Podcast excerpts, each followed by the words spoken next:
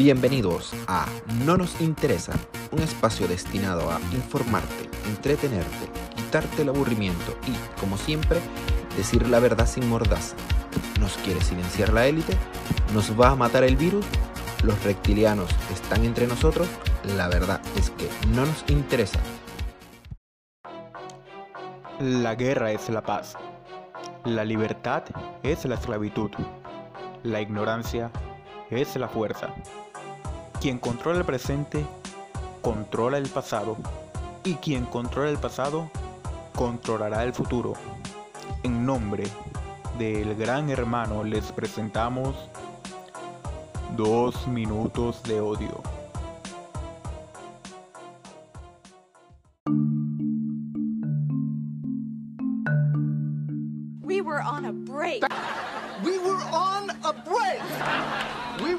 Were on a break. We were on a break. We were on a break. We were on a break. were on a break. We were on a break. We were on a break. You guys were on a break. We were on a break. We were on a break. We really were on a break. Claro mensaje de Yada Pinkett tras la polémica suscitada con Will Smith el pasado 10 de julio durante una entrevista. Así va el 2020 recordando a Ross y a Rachel. Todo por culpa del COVID. Hospitales de Caracas al borde de un colapso. Comentaron autoridades sobre los centros de salud que llevan más de una década colapsados en la capital de Venezuela. Pablo Sandoval, dispuesto a devorarse las grandes ligas. Kung Fu Panda se reportó a los entrenamientos de San Francisco dejando en claro que puede comerse todo lo que se ponga enfrente. Ahora resta averiguar cómo le irá en el béisbol con esos kilos de más.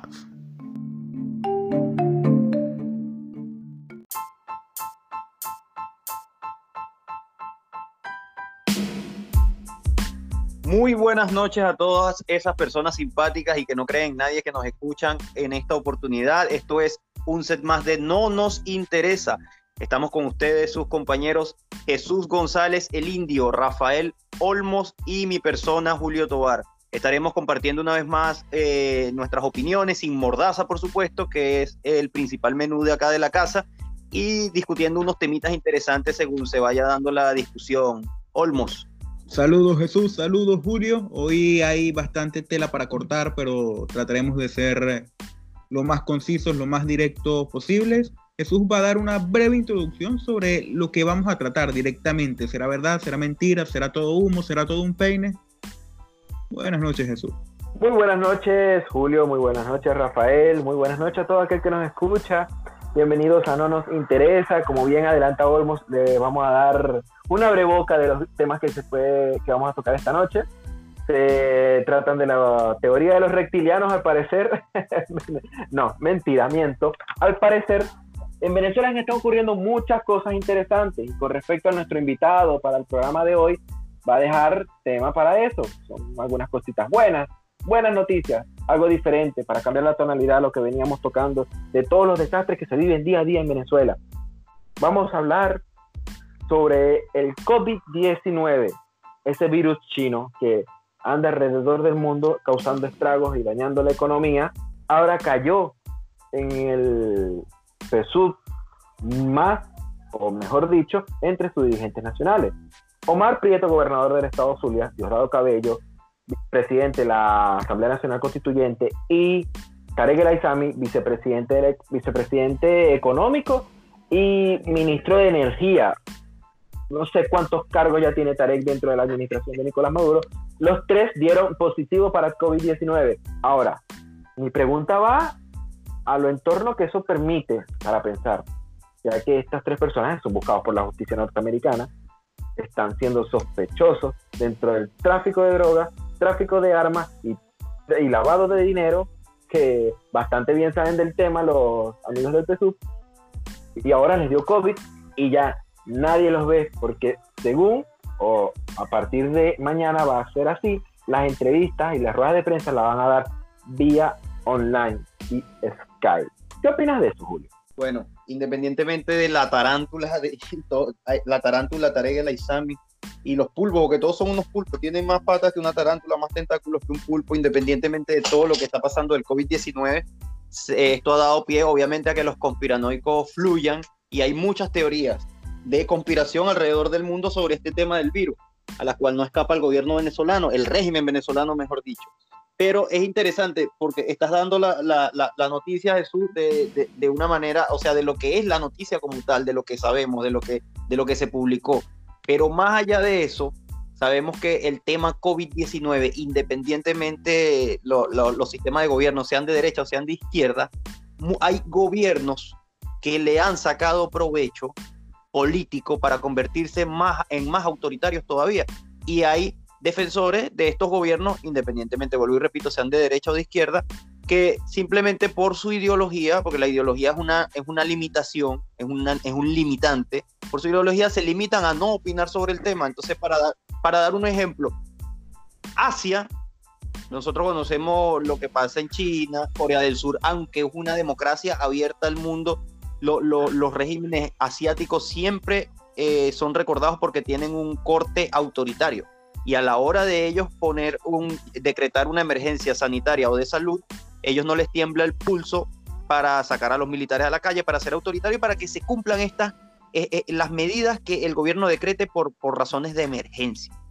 Cosa que no pasa en el hemisferio occidental. Estamos viendo lo que pasa en Estados Unidos, en donde más bien es un modelo que le ha dado la espalda a todo esto, a todo este cataclismo sanitario que ha generado el virus. Entonces, ¿a dónde quiero llegar con, con todo esto? Por ahí estuve leyendo que el primer ministro húngaro, el primer ministro húngaro, eh, consiguió a través de su Congreso poderes plenipotenciarios para reformar inclusive la constitución de Hungría. Esto fue señalado por la Unión Europea como antidemocrático y, como, una, y como una, una imagen totalmente totalitaria, ¿no? Valga la redundancia.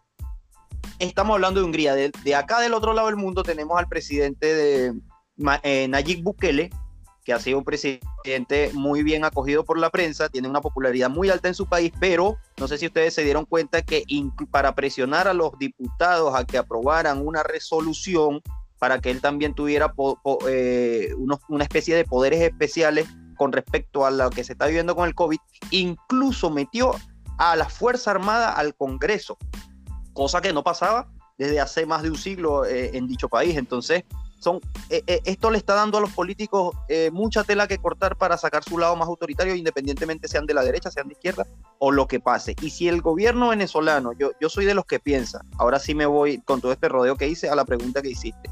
Si es verdad, si es mentira, yo soy siempre de los que piensa que cuando el gobierno está en una contingencia o en una emergencia, no lo, no lo hacen público pero cuando no lo están, sí lo hacen público. Es algo así como maquiavélico, los que ellos juegan, a lo mejor sí están contagiados, pero si lo hicieron público es porque traen algo entre manos. Entonces, si entre ellos mismos va a haber la limitación de que, va, de que ahora las ruedas de prensa serán online, es porque a lo mejor están cocinando algo para traer más una cortina de hierro, para, para el control social. Yo soy uno de los que cree incluso que, que, que así salga la vacuna. El gobierno venezolano, el régimen venezolano va a hacer lo que sea para que esa vacuna se tarde en llegar o se va a inventar las mil y una para, para, para a través del manto del COVID-19 seguir usándolo como catalizador del control social. Porque ellos lo que les venga para, para, sacar su corte autoritario y tener control social sobre la población es excelente. Por eso siempre, sea verdad o sea mentira, que, estos tres, que estas tres tarántulas estén contagiadas, si lo hicieron público es porque algo se traen entre, manos, obviamente para sacar provecho político, quién sabe y hasta dentro de su mismo partido, pero es mi opinión muy personal, vuelvo y lo, y lo repito. De hecho, no es el único caso donde, volviendo al tema de que algunos gobiernos se han aprovechado, por allí se dice que Putin podría gobernar por 16 años más a Rusia, tomando como ejemplo de, de ciertas cosas que puedan hacerse tomando o tapándose bajo la cortina de lo que ha sido el coronavirus a lo largo del mundo. En el caso específico de Venezuela, hay varias teorías por allí y sinceramente hay unas donde comentan que podrían aprovechar para fingir su muerte, desaparecer y quién sabe qué más. Realmente me parece poco creíble. No sería la primera vez en la historia que sucede algo así, pero de verdad sería algo poco creíble, poco factible y también puede que aparezcan durante un tiempo y desaparezcan un par de semanas y digan, miren, ya estamos curados, estamos todos bien gracias a la medicina bolivariana y gracias a la ayuda de los médicos cubanos. Ustedes saben cómo, cómo se da todo por allí. O la tercera es que realmente lo tengan, pero tras uno ver estas personas mintiendo y mintiendo una y otra vez durante 22 años, es difícil creerles cualquier cosa. Como el caso con Chávez, que muchas veces o por mucho tiempo se dudó que realmente tuviera cáncer y, posteriormente se supo de su muerte en diciembre, pero la oficializaron en marzo, es decir, tres meses después fue que se anunció, mira, Chávez acaba de, de morir, cuando desde hace tres meses se sabía por todo el mundo que había fallecido en Cuba por por el hecho de que llegaron allá los embalsamadores de los papas, directo del Vaticano, y había mucho movimiento, incluso llegó un avión de Cuba para, Venezuela por esas fechas, entre otras cosas. ¿Qué, ¿Qué, podrías complementar por allí, Jesús? Bueno, me voy a quedar con algunas, con algunas palabras que ustedes dijeron en sus intervenciones. El plenipotenciario, definitivamente, le agarré miedo a la palabra. Suena horrible. Deberíamos sacarla del diccionario de algún país, de algún país democrático verdadero. La vacuna, sí, probablemente. Yo creo que la van, a, la van a sostener el control social sobre el carnet de la patria y el que no tenga carnet no lo vacunen y así sucesivamente, como ha sucedido todo con, todo con Venezuela. Y lo de Chávez, recuerdo como que si hubiera sido ayer, cuando el ministro Villegas en Venezolana Televisión cantaba volvió, volvió, volvió, porque en el Twitter de Chávez había colocado un comentario que estaba regresando a Venezuela por fecha en febrero, más o menos, en febrero del año en que dicen que murió. Eh, algo poético porque lo colocaron a morir el mismo día que a Joseph Stanley, si mal no bien me equivoco, que es el 5 de marzo. Ahora, para cambiar la tonalidad del tema y cambiándole la panorámica también, lo que, la dinámica que podamos, que podamos implementar en este episodio, recordando también que todavía tenemos, tenemos el entrevistado en el segundo segmento ¿Qué piensan ustedes con respecto a lo que ya Julio, Julio plantea que algo se tienen entre manos y yo estoy totalmente de acuerdo porque e, esta gente nunca va a soltar un mango si no tiene el sartén por el otro, nunca, nunca. No, no, no son de ese tipo de accionar. Y a este tema le adhiero, le quitaron otro partido a la, a la MUD o, aquello, o aquello creado como factor oposición, cosas que han perdido total credibilidad. Ningún político tradicional en Venezuela cuenta con credibilidad, cuenta con gente. Y cuenta mucho menos con votos, no lo tienen, no lo pueden y no lo van a y no lo van a capitalizar porque la gente les perdió todas y cada una de las esperanzas que tenían. Y eso no lo digo yo, lo veo todos los días al ver noticiero, lo veo todos los días al leer, al leer, al leer a las personas que se expresan por redes sociales y más cuando uno ve videos donde personas se expresan muy, muy, muy fríamente sobre los dirigentes nacionales que nosotros llegábamos a ver como, wow, son dirigentes nacionales, ellos deben saber algo más que yo cuando es totalmente falso, son tipos que están, que escapan de la realidad, que tienen comodidades que ningún que ningún ciudadano venezolano tiene y que el PSUV simplemente ha hecho lo que sabe hacer, dividirlos, enfrentarlos y demostrarlos a, a los que lo siguen como son. Un buen partido único. Eso, pero viles, viles malandros y delincuentes y que les encanta que la gente vote por ellos porque saben que en una campaña hay plata y cómo se mueve la plata en campaña. ¿Quién piensan ustedes de lo que pretende ahora el PSUD con, ahora, quitándole la tarjeta Voluntad Popular y dándosela a dirigentes que no eran fundadores o, miembros tradicionales, como por ejemplo Guillermo Luces, de la Estado de Aragua, quien muy bien conozco. Y ojalá me escuche, le mando saludos sinceros en todo caso, porque de verdad que la jugada le salió perfecto en lo que es bajarle la moral y quitarle la careta a más de un dirigente en el Estado de Aragua. ¿Qué crees tú, Julio? Sí, bueno, eh, como nosotros lo estábamos hablando en la previa, eh, antes de, acá el programa, yo te estaba diciendo que el PSUV y el, todos los componentes del régimen hacen lo que quieren con la oposición y se le meten a su casa, les, revuel- les revuelven la ropa, les revuelven la comida, hacen lo que quieren en sus narices y les sale, les sale porque los, los confrontan, los ponen a pelear. Yo creo que el régimen no piensa ni siquiera en gastar energía peleando con la oposición. Ellos siembran la semilla de la discordia dentro del seno de los partidos opositores y el resto lo hace la oposición sola, a dividirse, a, a- crear discordia, a crear odio entre ellos y esa es una, es una, una matriz de acción que le ha salido perfectamente desde, desde tiempos inmemoriales, desde que está toda esta tensión política en Venezuela.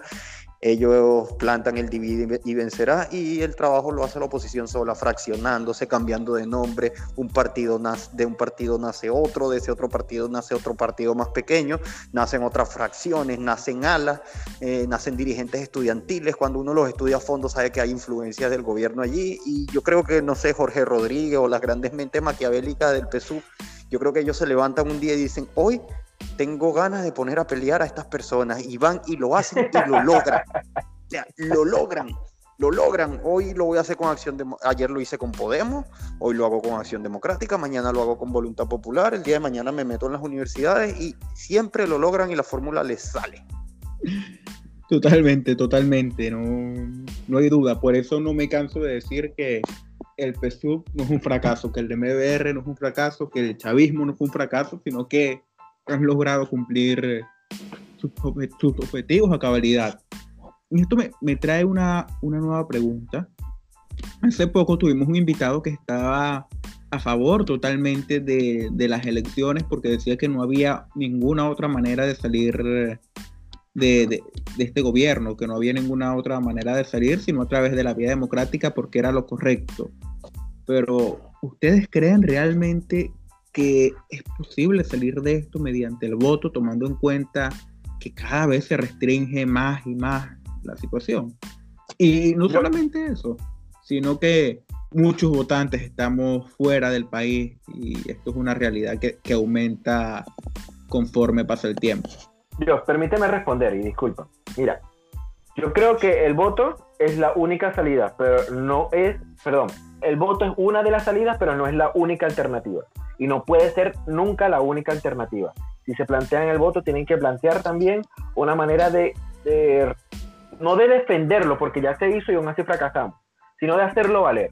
Y de hacerlo valer, y hacerlo valer no, no quiere decir simplemente que fui a votar y colocó en el Twitter, y colocó en el Instagram, mi, ma- mando la foto del dedo y ya voté y fuera, fuera.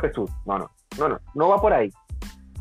Va Sí, por- te, te entiendo va por perfectamente. exigir- Va a, va a exigir condiciones acordes. ¿Por qué? Porque tampoco vale la pena ir a votar y no tener, no tener unas condiciones que si bien es cierto, nunca las han tenido, al menos, al menos tener cuatro dedos de frente y entender que los tiempos cambian. Y que decir, aval- avalarnos de, con, la, con la única argumento de que como no fuimos a votar en el 2018 y se desconoció las elecciones presidenciales, es por el momento en que está y se encuentran sancionados medio ejecutivo nacional, es cierto, pero eso no los ha tumbado. Y ningún país, y, me- y si les atrevo, los, los invito a que busquen, a que investiguen y, y si me quieren llevar la contraria, ojalá lo consigan. Pero ningún país sancionado actualmente por el Ejecutivo de Estados Unidos ha cambiado su administración sancionada. Ninguno. Son como 49 y los 49 están partiendo desde Irán, pasando por Rusia y llegando, llegando a Venezuela. Ningún, todos esos países están sancionados y todos esos países mantienen la administración que tienen. No podemos dejarles simplemente en abandonar las urnas esperando que por las sanciones dejen el poder. No va a pasar. Claro, esa, esa es una de las ramificaciones, o sea, lo que están esperando solamente las acciones, hablamos, las sanciones, hablamos de un accionar más profundo aquí, por eso que cuando tú hablas de, de defender el voto, yo te entiendo perfectamente, porque de que el voto valga de verdad es cuando existen realmente condiciones, cuando existe el escenario, cuando está el espacio planteado para que el voto sea una salida eficiente de una crisis como tal. Incluso si el panorama electoral fuera favorable en Venezuela, y el voto hiciera cambiar el modelo, eh, eh, eh, cambiar al régimen venezolano o, o, la mayoría de su estructura política, eso es un sistema que ya tiene tanta influencia en la sociedad venezolana que el voto como tal no es garantía de cambio en la sociedad venezolana. Y eso es lo que, lo que muchas personas tienen que, tienen que entender. El sistema venezolano está tan corrompido, que es una de las cosas que tú estabas mencionando antes del programa también, que está en la psique de muchas personas hay un daño psicológico eh, en la mayoría de la población venezolana, así no, así no quieran aceptarlo. Muchas personas tienen el socialismo en la cabeza y hay muchas Ay, yo personas. no voy a votar por otro porque van a quitar los bonos. No, exacto. uy, pero sí, incluido, sí, incluido sí. en los políticos, incluido en los políticos opositores que piensan que la crisis es solamente culpa del régimen, piensan que sacando el régimen se acaba la crisis y, y muchas personas están pensando con la crisis en la cabeza, porque la crisis parte de un modelo, de un sistema político que, ideológicamente se, adac- se adaptó a, adaptó a la economía a su ideología, adaptó a la sociedad venezolana a su ideología, adaptó al sistema venezolano en pleno a su ideología. Entonces tiene que haber un cambio de modelo, de sistema, ya sea el neoliberalismo, ya sea abrir, abrir, abrir otra vez el espacio al comercio internacional y darle concesiones mucho más grandes a los empresarios privados para que produzcan. Ahí, ahí, ahí estaríamos hablando ya en materia de especialistas económicos y todo lo demás, pero el cambio profundo tiene que partir por el modelo, independientemente de que sea un, un nombre o no, porque entonces vamos a caer en lo mismo de que ah, se acaba Chávez, muerto el perro, eh, se acaba la rabia. Mentira, vino Maduro. Y después de Maduro va a venir otro más. Y en Cuba se murió Fidel y está Raúl Castro. Y se muere Raúl Castro y Mentira, viene otro. Díaz Canel. Está Díaz- Canel en Cuba. Ajá, disculpa, está Díaz Canel. Entonces va a llegar un momento, entonces Es detrás de, Díaz Canel está Ramiro. Claro, detrás de él está el G2, está Ramiro Valdés, están los asesinos cubanos que siempre van a estar detrás del poder. Entonces es un sistema que así el voto sea la garantía de cambio de, de- de- de presidente, no es, es una herramienta que al nivel que está Venezuela no te garantiza que la crisis se acabe. Entonces el voto, el voto en este momento es, es- es una opción y es una opinión personal, es una opción débil, porque se está votando dentro de un sistema casi estalinista, cuando Stalin decía el Estado soy yo y quien, y quien, y quien cuenta los votos es quien tiene la última decisión. Entonces, ese es el sistema venezolano actualmente, con una oposición a su medida en su gran mayoría, y por eso es que hablamos, o sea, yo soy un, defensor del voto y de la vía electoral porque, porque me considero un demócrata, ok, pero hay sistemas en donde el voto está ahí, siempre lo hemos hablado en todos nuestros programas porque es el pan de cada día, en Corea del Norte, en Cuba, eh, eh, eh, hay, elecciones, hay voto, pero no hay un sistema democrático. Entonces tenemos que, primero ubicarnos en el contexto y después decir, mira todo lo que se ha hecho en Venezuela. También hablábamos antes del programa de lo que pasó en Bolivia. A la gente de Venezuela no hay que ser tan descarado, hermano, para pedirle más. La gente ya hizo mucho. Hablamos del 2013, del 2014, del 2017. Sabemos que pueblo solo no tumba gobierno, pero la gran movilización a la que tú te referías del millón de personas, Jesús, en el 2016 Sí. era una movilización que si se canalizaba con un solo objetivo, se, se iba a lograr la presión y la tensión. Porque en Ni Bolivia, siquiera desde tiempos recientes, incluso desde 2001 y 2002. claro, ¿y qué pasó en el 2002? Ese es el mejor espejo de lo de qué pasó en el 2002 hasta el cuadro de Bolívar quitaron. El Guaycaipuro, Guaycaipuro Lameda, los otros, entonces hicieron un circo. Carlos Ortega, me acuerdo. Eh, Claro, entonces Carlos Ortega, el mismo Carlos Fernández, creo que se llama el otro, hicieron un circo tan patético que, que dijeron, bueno, si salimos de Chávez para entrar en esto, que venga, que venga Chávez otra vez. Ellos mismos abonaron el terreno para que el régimen se impusiera con más fuerza. Entonces, eh, eh, es una cuestión que, que lo, lo que te iba a decir del ejemplo de Bolivia, y que muchas movilizaciones en el seno de la, de la Unión Soviética, en la cortina de hierro soviética. Eh, está el ejemplo de Chaukovsky en Rumania, está el ejemplo de la antigua Yugoslavia, ¿cómo es que, cómo es que se llamaba el, el- el mandatario que salió por la presión popular? Jesús, eh, Milla- eh, Milos, Milosevic. Milosevic. No sé. Entonces, el, el- el pueblo puso su grano de arena, o sea, no, estamos, no estoy cantando la fábula ni, ni la utopía de que el pueblo salió románticamente y sacó al gobierno. No, pero pone gran parte de la responsabilidad en Bolivia. La gente no hizo ni la mitad de lo que se hizo en Venezuela en la calle, pero la gente salió a la calle y los políticos estaban decididos con esas personas. Entonces la gente hizo su papel, que era estar en la calle exigiendo la renuncia de Evo Morales porque se hizo trampa en las elecciones. Los políticos siguieron esa línea y el papel de los políticos era la presión institucional que terminó forzando a las Fuerzas Armadas a rebelarse. Se, alzó el primer general de la aviación, Chao Evo Morales, fuera de Bolivia. Entonces, ¿a qué estamos jugando en Venezuela? A que, a que la gran masa popular siempre haga su trabajo en la calle para que los manden después a cacerolear, para que los manden a hacer bailoterapia, para que los manden después a recoger firmas, porque ah, ni si- con la presión popular eh, logramos que el gobierno nos reconociera unas elecciones. ¿Qué es eso? Entonces, ¿para qué los mandas a la calle a presionar? Si hay un sistema electoral sólido, responsable y transparente, no debería haber gente en la calle exigiendo garantías. Entonces, eh, hasta eh, en Perú, hasta, hasta en Perú hay un presidente diferente por debido a la protesta. Claro, pero eh, es la, es, la, es la uña que le falta al gato, es el, el eslabón que le falta a la cadena. En Venezuela se hizo, se presionó, pero la presión institucional nunca estuvo, porque los políticos o eran negociables y negociados o no llevaron al 100% la presión popular a donde la tenían que llevar. Y yo, esto como decir Mordaza, yo soy responsable totalmente de lo que estoy diciendo. Los políticos tenían que seguir canalizando el descontento de las personas porque la, la presión institucional la tienen que llevar a cabo los políticos. La gente hizo mucho en la calle, la gente se movilizó, la gente buscó votos, la gente protestó, la gente tiró piedra, la gente fue al CNE, la gente recogió actas, la gente hizo de todo. Entonces al pueblo venezolano no le tenemos que seguir achacando responsabilidad. Y es un pueblo que está duramente golpeado en su moral, en su conciencia, en absolutamente todo. No sé qué, qué, qué opinan ustedes de eso, muchachos. Justamente comentaba, no fue algo solamente de, de esta década, no fue solamente del gobierno de Maduro, porque con Chávez también pasó lo mismo. Con Chávez hubo mu- muchas protestas en, en todo el país, hubo movilizaciones masivas que son poco vistas a lo largo del mundo en cuanto a la cantidad de gente, en cuanto a, a todo lo que se da y también en cuanto a la represión, porque no me van a decir que, que lo de la represión con los manifestantes es algo nuevo. Antes se hacía de forma más disimulada, entre comillas, porque eh, eran los colectivos que, quienes atacaban principalmente, más que, que los, que los cuerpos de seguridad, con una que otra excepción. Más adelante se le dio todo el reconocimiento público a los colectivos, aunque aún siguen diciendo que sea mentira algunos sectores que están cegados por quién sabe qué cosa. Pero realmente el pueblo ha hecho bastante por, salir de ello y, y se puede tomar como ejemplo el 5 de julio, cuando se, cuando se estableció la, el acta de independencia. Allí vemos, había muchos, si bien había militares involucrados, como el caso de Francisco de Miranda y, y otros, había gran parte de un movimiento civil.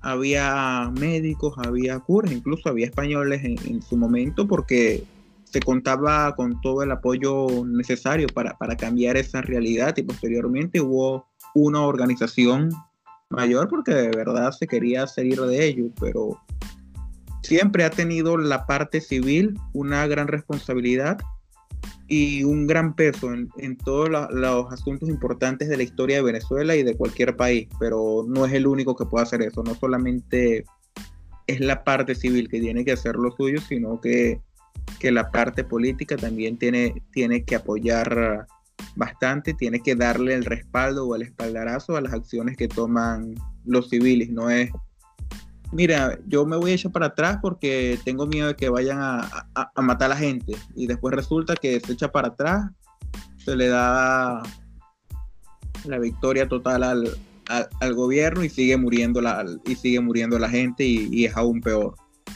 No sé si puedan entender ese par de, de, de referencias. Jesús, algo Sí. para, para concluir, para cerrar por allí. Sí, jamás, jamás olvidaré la frase de, de mi amigo Julio, un compañero panelista, que en su momento en Aragua decíamos, cuando tienes al tigre en el piso, no lo puedes dejar respirar, porque si lo dejas respirar, el tigre te va a matar. Durante nuestra protesta de 2014, bueno, yo que las comencé en el 2014, hasta el do- 2017, comienzos de enero, no, yo creo que yo protesté hasta julio, que, que fue cuando salí de Venezuela. En esos momentos tuvimos muchas oportunidades con el tigre en el piso, lo estuvimos ahogándolo, lo estuvimos pidiendo clemencia.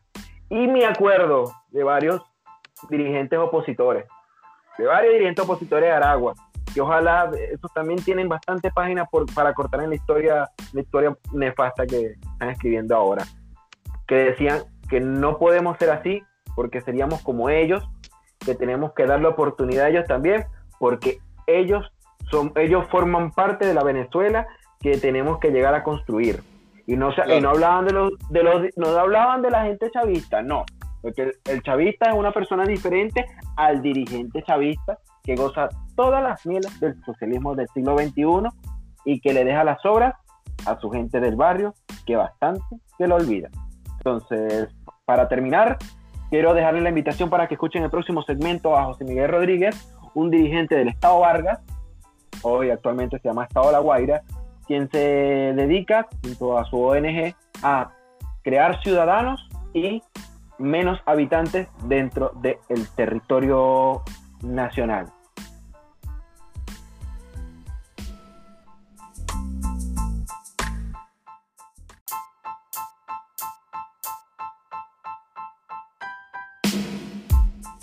Hoy nos acompañará José Miguel Rodríguez, abogado, político por vocación, varguense como lo describe en su perfil de Instagram, también es jucavista, quien será nuestro invitado especial. Les habla Rafael Olmos, junto a mí está el indio Jesús González. Bienvenido Jesús y también muchas gracias a José Miguel por participar en esta ocasión con nosotros.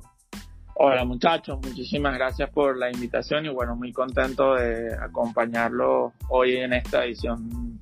¿Qué tal José Miguel? ¿Qué tal Rafa? ¿Qué tal todos los oyentes que nos escuchan para esta tarde, día, noche o mañana cuando ustedes deciden escucharnos? Mira, José Miguel, la dinámica empieza porque nosotros en los podcasts pasados hemos tenido muchas, muchas malas noticias en referente al torno del tema nacional. Y yo personalmente he seguido bastante tu carrera, tu vocación, que sí es política, no tanto de interés individual, y veo que tú en aliento puedes dar más o puedes dar mejores, buenas noticias con respecto a lo que es el tema nacional. Para empezar, ¿en qué, qué fue lo que te hizo crear Pro Ciudadanos? Más, más ciudadanos, perdón. Bueno, quizá me, adelanto a los temas, pero sobre ese primer mensaje que diste, creo que eso ha sido parte de, del mensaje que he querido transmitir. Y la primera reflexión es como decir que nosotros estamos muy conscientes de la grave crisis que hoy vive Venezuela y somos los primeros en levantar la voz y denunciar cada uno de los atropellos y las cosas que están pasando. Sin embargo, yo creo que en el mundo hacen falta también hablar de las cosas buenas, de la gente que hace las cosas bien y no enfocarnos tanto en las cosas malas. Yo creo que por ahí una vez escuché, y nunca se me olvidó, que hace mucho más ruido un árbol que cae que todo un bosque que crece. Y eso no es mentira. La gente siempre habla de lo malo y poco nos quedamos con lo bueno. Y si para algo tiene que servir lo que estamos viviendo hoy en Venezuela es para, eh, como toda crisis, entender que las crisis son oportunidades de mejora, de cambio, para quienes ven las cosas desde la perspectiva correcta, ¿no? Y no simplemente se quedan en la quejadera y en lo malo.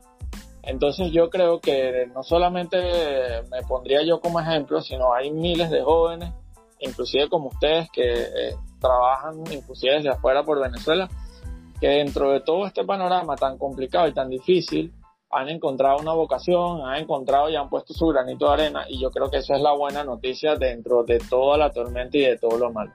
En ese sentido, eh, más ciudadanos, y, y lo ahí con tu pregunta, eh, es una asociación civil sin fines de lucro que nace, primero, de entender lo que te estoy diciendo y segundo, entender que lo importante va antes que lo urgente. ¿Y aquí, a qué me refiero con eso? Me refiero con eso a que yo veo con mucha preocupación cómo eh, buena parte de las personas que están trabajando y haciendo cosas por el país, eh, heroicamente, debo decirlo, eh, están trabajando en lo urgente. ¿Y a qué me refiero a lo urgente? Bueno, a que hay hambre, a que no hay medicina, a que no hay comida, a que los servicios públicos están malos. Y eso es necesario y tenemos que hacerlo. Pero yo creo que una de las grandes tareas y responsabilidades que tenemos como sociedad es aprender y entender qué son las cosas o cuáles son las causas que nos trajeron hasta donde estamos. Y cuando empecemos a reflexionar sobre eso, empezaremos a trabajar en lo importante. Y yo creo que buen, buena, en buena medida la crisis que hoy tenemos pasa por dos cosas. Eh, nuestra democracia colapsó porque eh, se perdió la cultura ciudadana en Venezuela, esos valores que estaban tan afianzados eh, en, en, la generación de nuestros abuelos y eh, se perdieron por algo que viene antes, que es la educación. No solamente entendiendo la educación desde un punto de vista formal, que evidentemente nuestra educación está muy mal y, y lo vimos en las encuestas de COVID. Pero este, yo creo que allí está la clave y eso es como parte del mensaje y el trabajo que viene a ser más ciudadano, promover cultura ciudadana en jóvenes a través de programas de formación y acción social. Bueno, nacimos en el 2000, a finales del 2017 sin saber que iba a hacer este proyecto, simplemente por ganas de hacer algo, algo y a poner nuestro granito de arena y bueno, hoy en día ya es una organización cada vez más consolidada gracias al trabajo y sacrificio de, muchos voluntarios. Esta ONG Más Ciudadanos de, de cierto modo recuerda al grupo de, de Lidera que se creó hace unos años donde participaron gran cantidad de, de políticos de la nueva generación o de dirigentes juveniles y estudiantiles y de cierto modo también a, a los modelos de la ONU por, por la parte de promover la cultura y, la, y por la formación de los jóvenes. Sin embargo, esto tiene más. Esto incluye cualquier otra cantidad de, de cosas, eh, tanto en la formación como en los valores y también en, en otro tipo de campañas, como la de Dona tu libro. Quiero que, que nos hables un poco más a fondo de lo que es más ciudadanos y en qué se puede diferenciar de cualquier otro tipo de, de estos programas.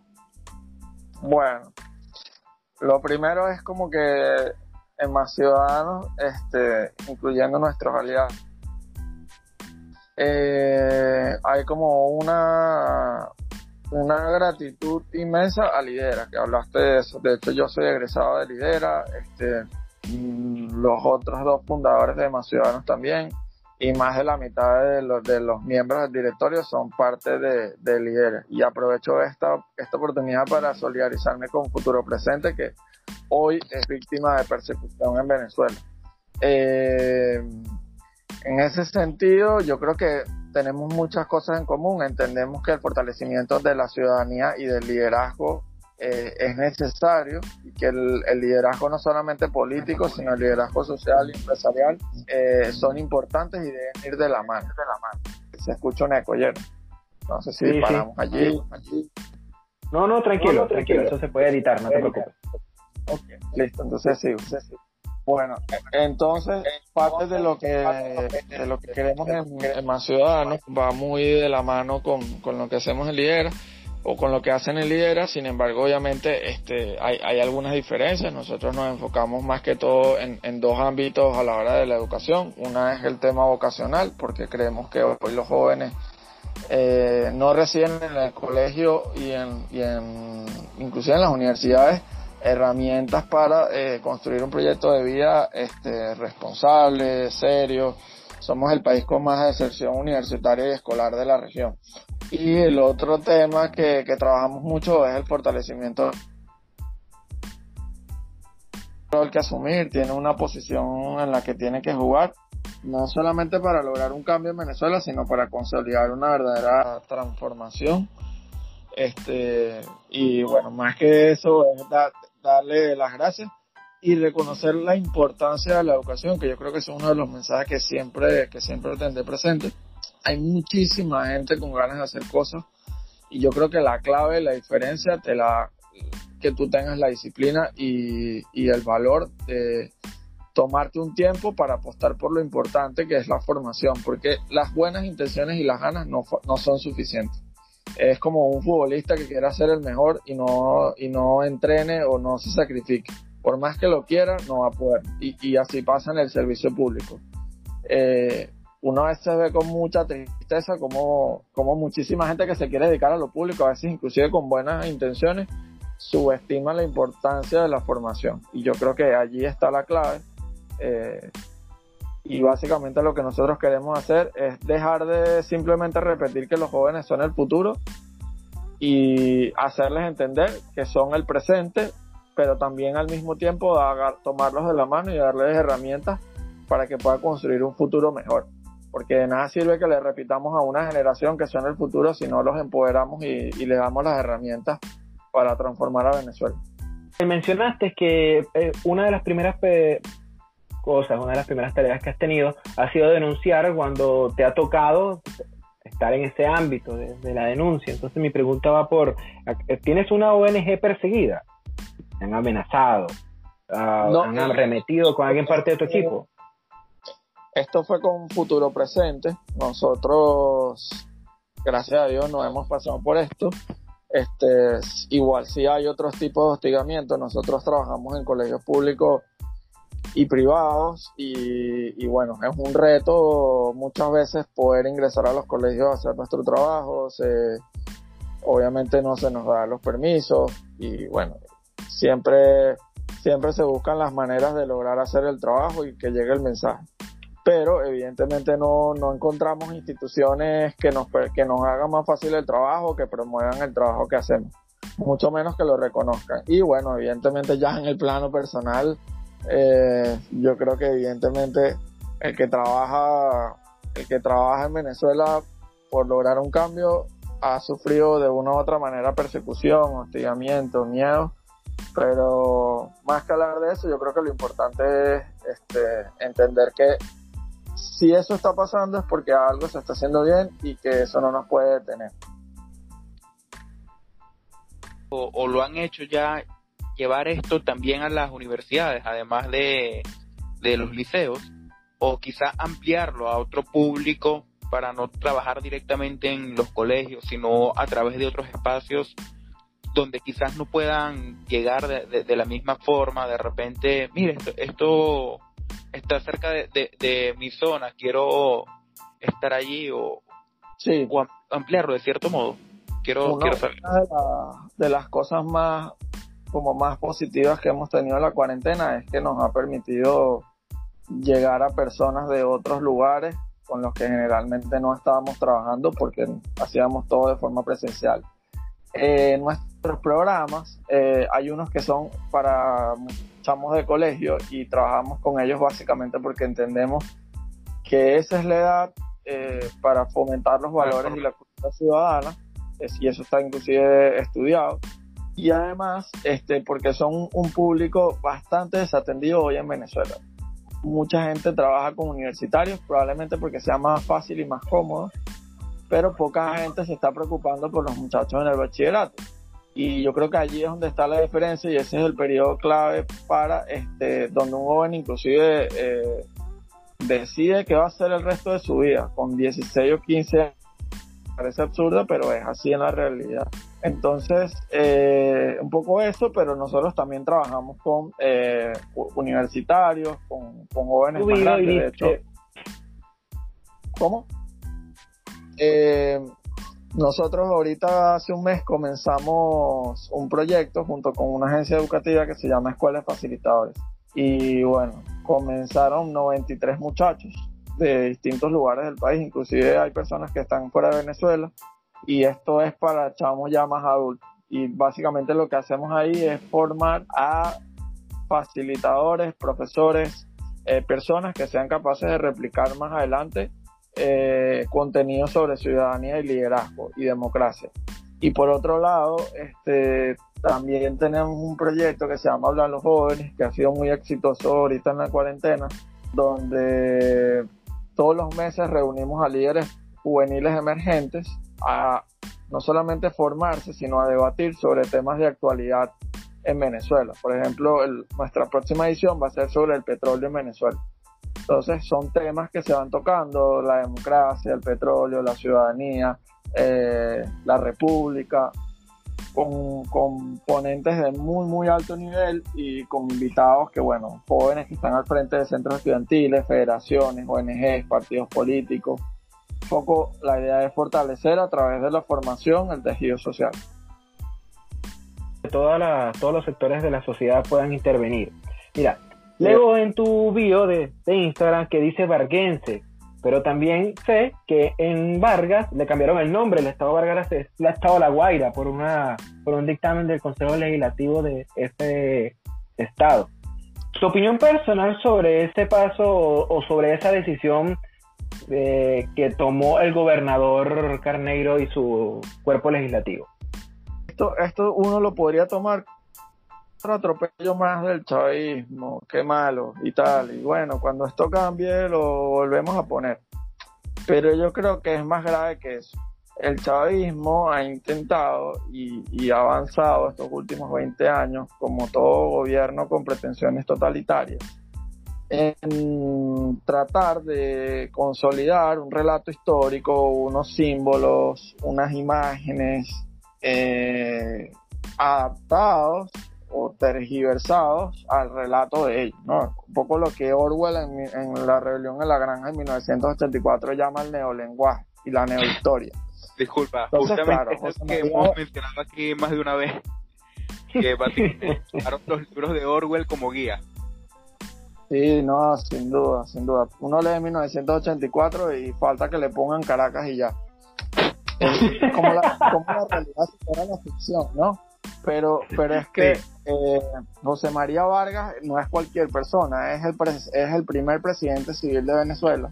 Eh, fue rector de la Universidad Central eh, fue un, un, civil ilustre, ¿no? Parte de la pelea que nosotros damos de demás ciudadanos y tenemos que dar los venezolanos es que tenemos que rescatar el, el rol y la importancia que tuvieron los civiles en la historia de Venezuela. Y esto no pretendo convertirlo en una clase de historia, pero es que, por ejemplo, ¿quién sabe en Venezuela quién es Juan Germán Rocio o Ignacio o, Ignardi, no? Que, que fueron los creadores del acta de independencia. Y la verdad es que nadie lo sabe. Todo el mundo sabe quién es Bolívar, quién es Jos- José Antonio Páez y, y Sucre, pero, pero nadie sabe quiénes fueron nuestros civiles. No se les honra. Y eso es más delicado y más peligroso de lo que parece. Porque cuando uno habla con un ciudadano norteamericano, sus padres fundadores son civiles, y cuando ellos hablan del nacimiento de Estados Unidos, ellos hablan del acta de independencia. Cuando tú hablas con un venezolano, ellos saben quiénes son eh, los militares, se saben las batallas, y el nacimiento de Venezuela pareciera que hubiera sido en la batalla de Carabobo, pero la verdad es que no es así. Entonces, ese, ese detallito que parece tonto, trae un montón de consecuencias históricas que nos han llevado hasta acá. Sí, incluso en Venezuela se recuerda básicamente que estuvo firmada por Francisco de Miranda y mencionan otros nombres al azar, pero hubo tanto civiles como, como militares allí y de hecho la mayoría de los militares no era como tal militar de carrera, sino que formaron parte de, del ejército, del ejército que luchó contra España, ¿no? Que venían de allí. Es más, entre los Eso- civiles había incluso españoles. De hecho, la, la doctora Inés Quintero, ella dice que el, el 5 de julio debería ser declarado el Día de la Ciudadanía en Venezuela. Pero bueno, eso obviamente no va a pasar en el chavismo. Pero tenemos que rescatar eso. en muchas cosas que no van a pasar en el chavismo, como lo que señaló recientemente Vladimir Padrino López. Ahora, justamente que mencionas cosas que no van a pasar en el chavismo, se recuerda lo que dijo recientemente Padrino López al comentar que, que mientras estuviera esta Fuerza Armada Nacional bolivariana, no, no podría ser la, la, la oposición, no podría ser vida política. Justamente tengo entendido que perteneciste a Somos Voto Joven. Sí. ¿Cuál es actualmente la perspectiva, el punto de vista o quizás la esperanza que, que tienen en cuanto tanto tú como el entorno general sobre una posible salida democrática por voto? Ojo, tomando en cuenta lo siguiente, que si bien se ganó la Asamblea Nacional en su momento, después se creó una asamblea paralela. Y lo Sí. mismo, cuando, cuando, cuando se ganaron algunas gobernaciones o alcaldías, se montaron unas paralelas. Sí, sí, sí. Esto es otro tema del cual me apasiona muchísimo hablar, que es el tema electoral.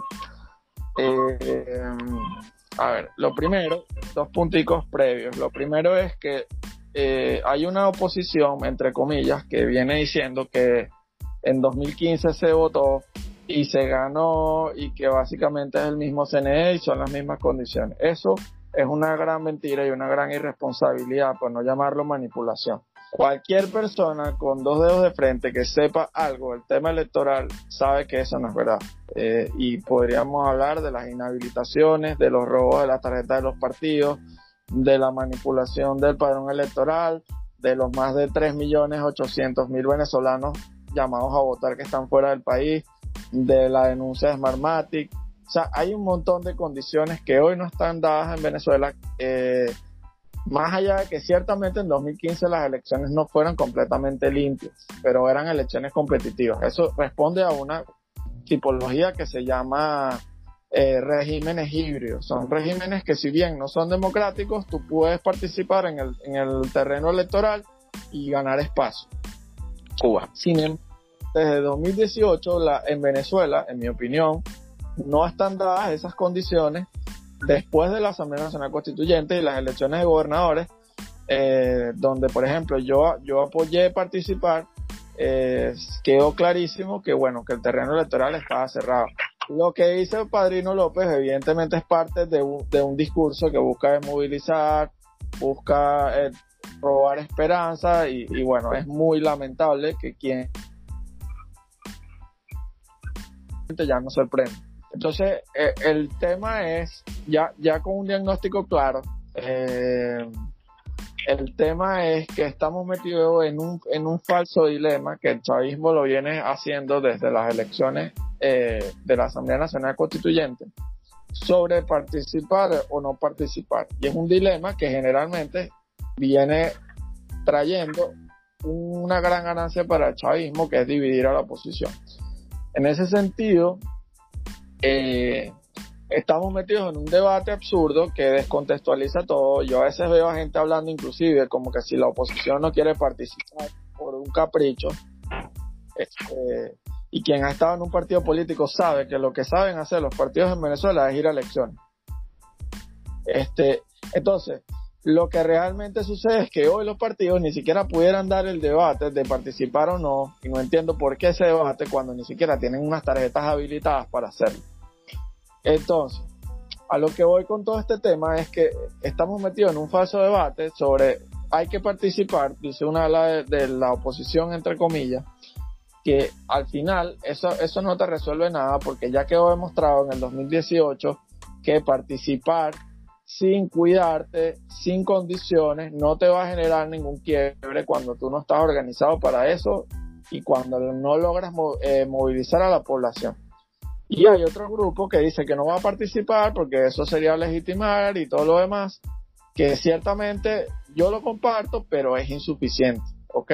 Nosotros tenemos que recordar que no votar en el 2018 nos trajo el, el escenario de Guaidó, que fue el, escenario donde más hemos avanzado y logrado cosas en todos estos 20 años.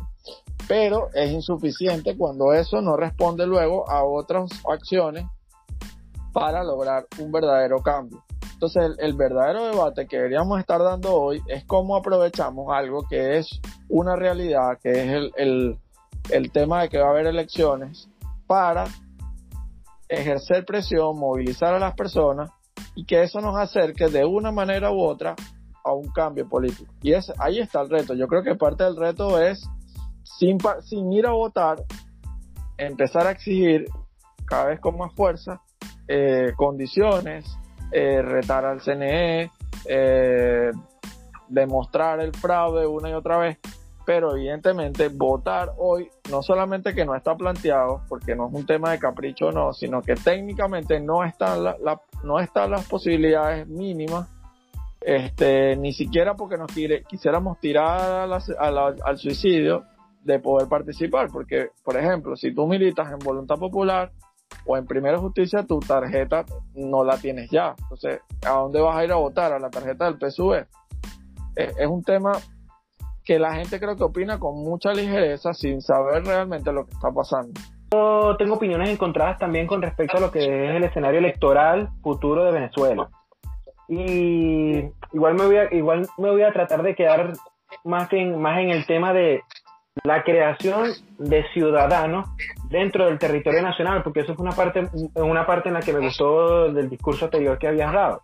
Estaban tratando de formar más ciudadanos y no habitantes, que es lo que pienso que hay hoy en Venezuela. Hay personas que tienen muy poco interés dentro del, dentro del territorio, en el territorio que ocupan. Quizás conocen quién es José María Vargas, pero no por qué es la, la persona emblemática que es. Quizás conocen quién fue Rómulo Gallegos, quizás han leído, no mentira, me atrevería a decir que menos del 60% de la población actual han leído eh, Doña Bárbara. Y no, pare de contar ejemplos, ¿no?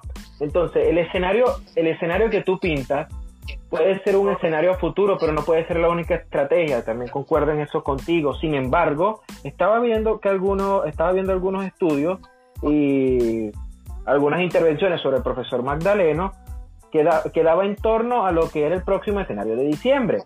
Estaba planteado que no se iba a participar a, la- a las elecciones, pero que no se podía quedar solo en esta estrategia, porque era mejor tener 100 diputados a no tener nada. Eh, Eso era un poco de, eso era un poco de lo que rescató de su discurso. Además que no se puede quedar solo en el en la ignomia de no participar y quedarse inmóvil. No creo que tiene que ser una, una protesta más participativa, que no sé si el venezolano hoy la hace, porque ya hemos sufrido bastante lo que es el amedrentamiento y de ahí siempre el lado positivo al, al cual me inclino hoy, que es que a pesar de, igual hay personas que construyen en, su, en el espacio que tienen, lo aprovechan más a crear un buen ciudadano. Ahora, ¿cuál es el futuro para más ciudadanos dentro de Vargas? ¿Se quiere expandir dentro del, dentro del ámbito nacional? ¿Si quiere, quiere crecer en Venezuela?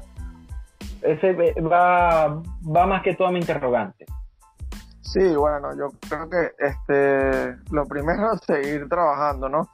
Este, cuando llegó esta, esta cuarentena, la verdad, les confieso que nosotros no, no teníamos nada de cultura digital. Y hoy lo veo hacia atrás y me río porque, por ejemplo, yo que vivo en Vargas, eh, subía a, a Caracas, por ejemplo, a una reunión puntual y, y hoy lo veo y digo, no voy a volver a hacer esto jamás en mi vida. O sea, existe Skype y existe Zoom. Entonces esto nos está enseñando muchísimo y como te digo, lo hemos aprovechado, por ejemplo, una edición de Hablan los Jóvenes que era presencial, eh, la hacíamos con 30 jóvenes eh, porque nos hacíamos en un espacio cerrado, todo lo demás, y ahora en una edición de Hablan los Jóvenes participan 100, 150 jóvenes. Entonces, el, el reto es, de hecho nosotros no somos una organización regional, sí obviamente nacimos en Vargas, pero hacemos trabajo en Vargas, Miranda y Caracas. Y la idea, bueno, es tratar de consolidar la organización, seguir creciendo y, y, este, cuando las circunstancias los permitan, empezar a llevar ese trabajo a, a otras regiones y estados del país, porque el, el mensaje de la ciudadanía es como, es como el mensaje del Evangelio. O sea, es, es un mensaje viejo, pero que a la vez siempre es actual. Eh, Y que además no tiene contexto. No importa dónde vivas, no importa dónde estés. Obviamente hay países que tienen mayor cultura ciudadana que otros, pero es algo que nunca puedes dejar de transmitir y promover. Sobre todo si quieres que la democracia se mantenga sólida. Entonces, bueno, ese es el trabajo. Este, nosotros tuvimos muchos retos ahorita durante la cuarentena. Cuando comenzó la cuarentena, de hecho, estábamos en medio de un programa de formación y con chamos muy vulnerables de sectores populares y nos tocó terminarlo de manera digital. La resiliencia que se tiene o no. Nuevamente problemas con la conexión. Recordando la casa.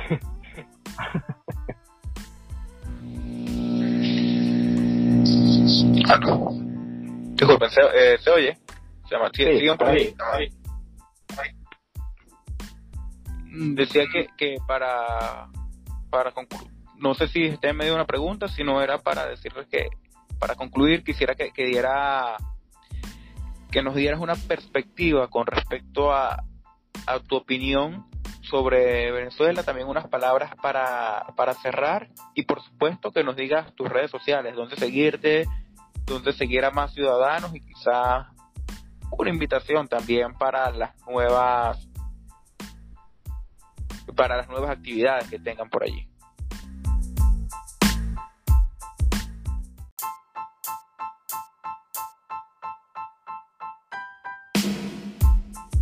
Gracias a José Miguel Rodríguez por su intervención, bastante acertada sinceramente, sin pelos en la lengua y además dejándonos buenas sensaciones, dejándonos buenas cosas. Por cierto, que quiero destacar por allí algo que se nos pasó mencionar cuando mencionamos los casos de COVID.